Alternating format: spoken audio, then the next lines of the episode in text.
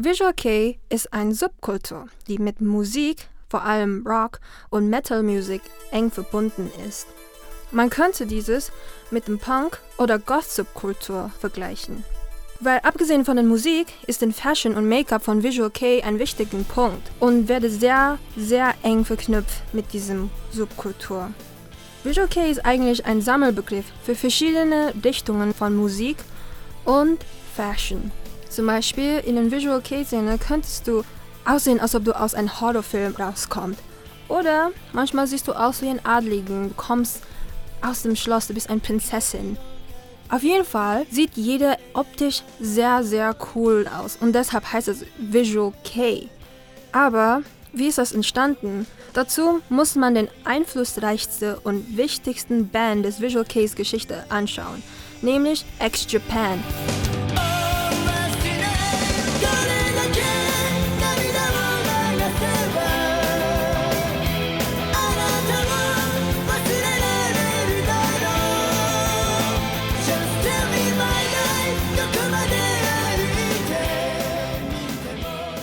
X-Japan tauchen erst in den 1980er auf.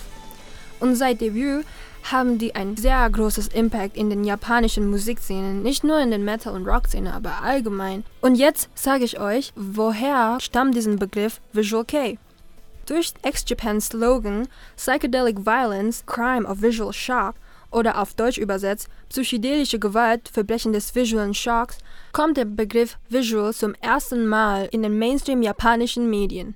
Es klingt am Anfang ein bisschen dramatisch an, aber es passt eigentlich ganz gut, weil damals gab es in Japan Musiker wie Ex-Japan gar nicht. Musiker, die schockierende Make-up oder schockierende Musik machen, war in den Mainstream gar nicht zu sehen. Damals nennen die Presse Ex-Japan Okeshoke oder übersetzt Make-up-Style. Diesen Name gibt aber Ex-Japan nicht den richtigen Anerkennung. Also ist der Begriff Visual Shock K entstanden. Und daraus entwickelt sich der Name Visual Kei, also Visual Style.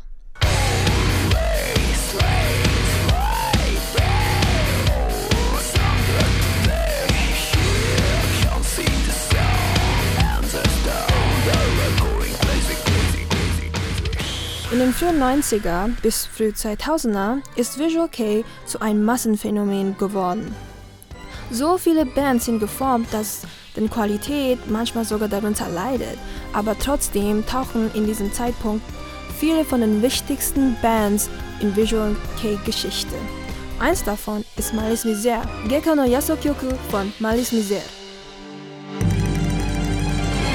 何かに導かれ森の中を歩いてた幼い僕は不思議にもただ引き寄せられ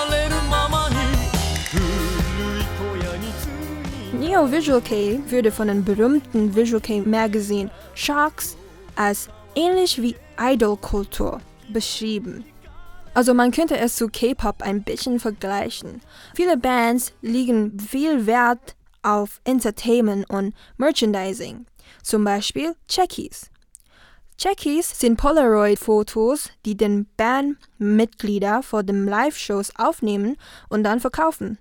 Diese würde zu einer Art Sammelobjekt geworden. Diese Art von Idol-Kultur in Visual Kei ist ziemlich neu. Ich persönlich kenne mich nicht so viel aus mit dieser neuen Kultur, weil ich mag eher die 90er Bands, aber ich will euch ein Band vorstellen und das ist Zaza Love Letter.